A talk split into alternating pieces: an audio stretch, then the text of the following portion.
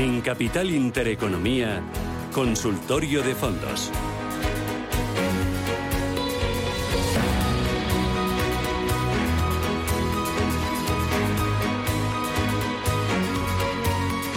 Esto es Radio Intereconomía. Quedan 23 minutos para llegar a las 11 de la mañana y abrimos nuestro consultorio de fondos. Hoy con Gabriel López, que es CEO de Inverdiv. Gabriel, ¿qué tal? Buenos días. Buenos días, Susana. ¿Qué tal tu fin de semana? Eh, pues nada, corto para volver a empezar. Yo repetiría. Sobre todo por lo de dormir las siestas. Ay, madre mía, ¿eh? O sea, eso no está pagado. A mí lo de mm, el hacer un poquito de siesting es que me da la vida. Yo me cargo las pilas. Debe ser la edad, digo yo, no sé. bueno, necesitamos todos recargar las pilas, sobre todo con este nerviosismo de los mercados que nos desgasta a todos.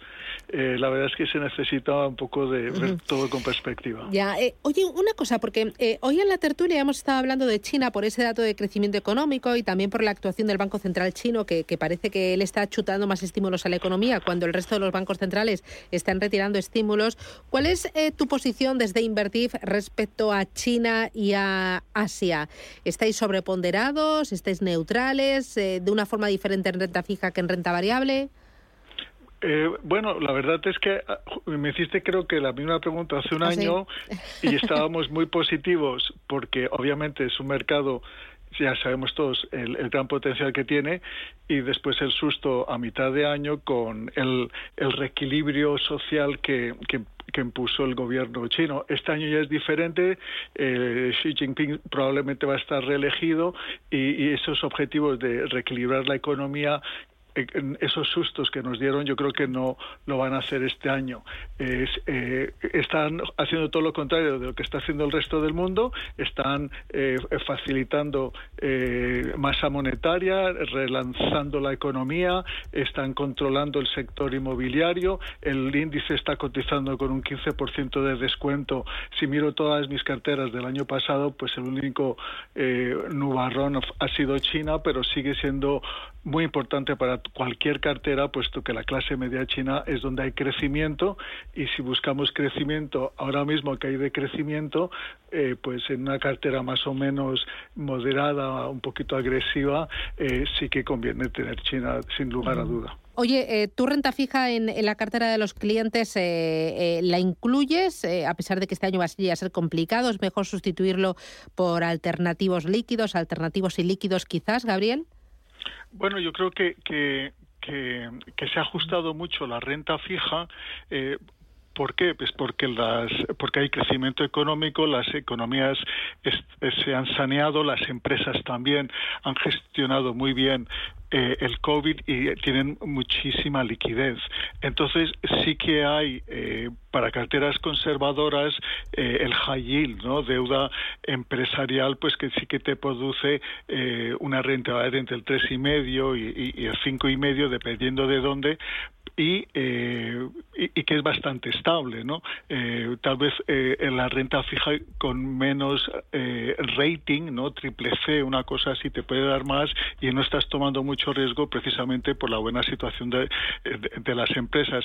Pero como tú bien dices, hay productos alternativos de, deuda privada, de bonos convertibles, de otro tipo de productos que te pueden compensar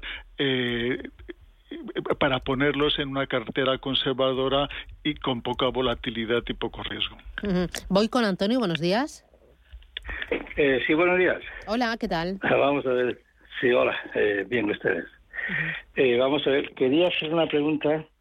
yo tengo un fondo de inversión mm, de Ibercaja, 2028 F1 garantizado, a siete años y medio. Entonces, los primeros tres meses eh, obtuvo una rentabilidad, pues, eh, yo he invertido 40.000 euros, la rentabilidad pues, llegaron a 2.300 incluso. Pero mm, ahí se ha quedado estancado e incluso eh, hace pues un mes o dos que ha empezado a bajar un poquito y entonces no sé, no sé a qué se debe. Al principio, como digo, hace casi tres años, en tres meses esa rentabilidad y se quedó estancada y ahora baja y bueno, pues no lo sé. Ya digo que el fondo es garantizado. En caso de que tuviese pérdida, tendría un interés de un 0,40% al vencimiento, o sea que nunca perdería. pero no sé qué hacer con él, si dejarlo, venderlo, porque tengo para venderlo cuatro ventanas en el año donde no, donde no me penaliza. Muy bien, pues eh, le ayudamos, gracias. Eh, Gabriel, hacía muchísimo que no oía hablar de garantizados, lo, he de confesar. Bueno, eh, obviamente lo que ha pasado en las últimas dos semanas seguramente a la mayoría de los clientes los tiene preocupados porque la corrección que hemos tenido ha sido abrupta. Y, y, siempre lo es cuando la renta fija, que es un poco el indicador de, de, del futuro eh, se mueve como se movió. ¿no? En dos semanas el, el bono a 10 años americano, que está alrededor de 1,40, hasta, ha subido pues hasta 1,70. Entonces todos estos movimientos tan abruptos los, los sufre el mercado de renta variable y la verdad es que todas las carteras, hasta las carteras conservadoras, eh, los fondos de value, los fondos eh, con excelentes empresas, pues han tenido unas correcciones importantes y me imagino que es lo que le estará pasando a la cartera de este cliente. Eh, está garantizado, esto significa que, que, su capital está preservado, pero como todo producto garantizado tiene un coste, ¿no? Porque tiene que eh, eh, entrar en el mercado de, de, de, futuros y, y, cubrir la cartera para garantizar ese precio y, y el cliente por lo menos si ha eh, contratado este producto es porque quiere estar tranquilo, ¿no?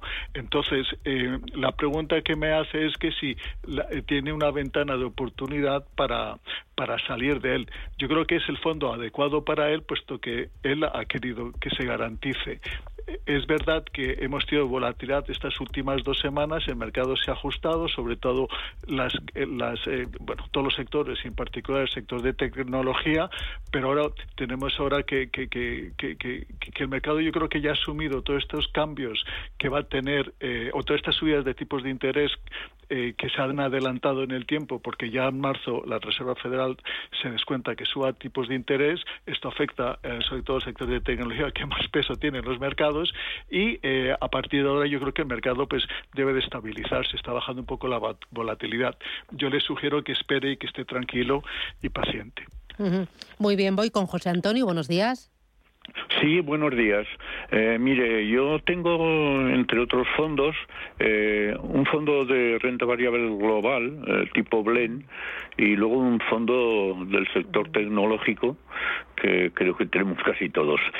tanto uno como otro están, han comenzado el año pues muy mal, ¿no?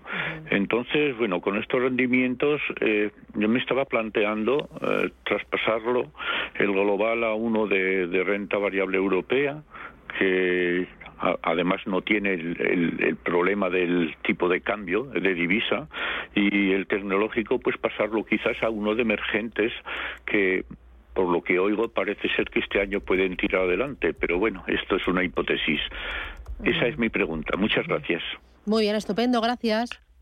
Eh, bueno, las dos son excelentes preguntas y, entiendo su preocupación, ¿no?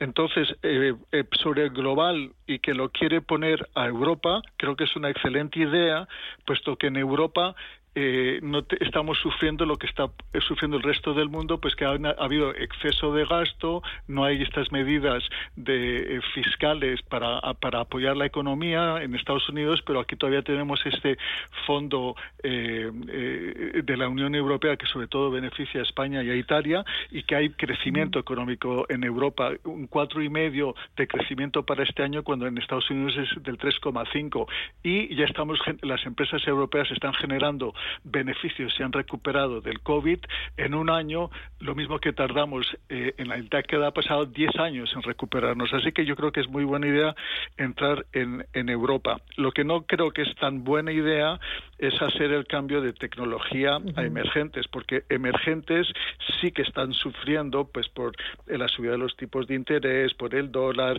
eh, por medidas fiscales que, que, también tienen que ahora eh, equilibrar las cuentas eh, por la desaceleración económica, excepto China y el sudeste asiático, las emergentes mm, todavía hay muchas dudas alrededor de ellas. Es verdad que la tecnología está sufriendo, pero la tecnología al final todo el mundo invertíamos en tecnología, hay que seguir invirtiendo en tecnología porque tenía crecimiento. Eh, siguen teniendo crecimiento, pero se ven afectadas por la valoración de los tipos de interés, sobre todas aquellas que no producen tanta caja. Yo honestamente creo que la tecnología eh, hay que reducirla un poco y sobre todo en buenas empresas tecnológicas habría que ver qué, qué, fondo es, pero por el momento yo no le recomendaría entrar en emergentes. Mm, muy bien, voy con Alejandro. Buenos días. Sí, buenos días. Mira, yo el año pasado pues estuve de mayo a diciembre con una gestora, entonces eh, el, me fui de ella porque no estaba no estaba muy contento. Mm. y he hecho ahora mismo pues lo, lo traspasé todo a un fondo de renta fija y en selección renta fija de Ibercaja. Y va bastante mal. Entonces lo que he hecho eh, concretamente el día 12, 13 y 14 es traspasar al Japón, mm. eh, al Global Brand, al Bolsa Europa, al Dividendo, al Financiero, al Tecnológico, al Megatre y al o sea, lo ha repartido, lo ha repartido, ¿no? Un poquito de sí, todo. lo he repartido y me falta, me falta un 30% y le quería meter al Ibercaja Emergentes. Mm. A ver qué le parece a usted si eso está bien hecho o es demasiado de riesgo. Muy bien. gracias. Gracias. Bueno, aquí habría que eh, mirar toda la cartera en su conjunto. No se trata de repartir ahí como si fuera un poquito por aquí, otro poquito por allí, ¿no? Ver un poco el objetivo, su perfil. Sí, eh, eh, obviamente hay que hacerlo con muchísimo cuidado la, diversificación del riesgo porque así es como controlamos los vaivenes de, de, la cartera, ¿no? si los mercados bajan, digamos, un, un 10%, pues su cartera no va a bajar un 10, va a bajar un, un 5 un 4, depende de esta diversificación. Entonces sí que es clave, un 30% en mercados emergentes, eh, no se lo pongo yo a nadie, ni siquiera los clientes agresivos, alrededor de un 5 por, ciento, yo creo que, que, tengo la impresión de que, que, es más un perfil moderado al conservador, así que creo que es un poquito excesivo. Eh, sí que veo con buenos ojos Japón, el Blend, en, Europa, lo de los dividendos, el sector financiero que se beneficia mucho del tema de la inflación. También pienso que tecnología ha sufrido y ahora está recuperando. De resto la ha hecho bastante bien. Hay que tener un poquito de cuidado dónde pone cada cosa. En Japón yo pondría alrededor de un 10%, en Europa alrededor de un 44%, eh, en las financieras más o menos un 15%. Pero bueno, que, que, que lo está haciendo bien, pero lo de los emergentes yo personalmente creo que no es el momento. Muy bien, estupendo. Pues Gabriel López, CEO de Inverdif, gracias por responder a los oyentes y por eh, atendernos y enseñarnos un poquito más de, fondos de inversión, de mercados y de construir carteras. Gracias, cuídate y a por el lunes. Gracias. Adiós, chao, chao. Capital Intereconomía, gestión, finanzas, empresas.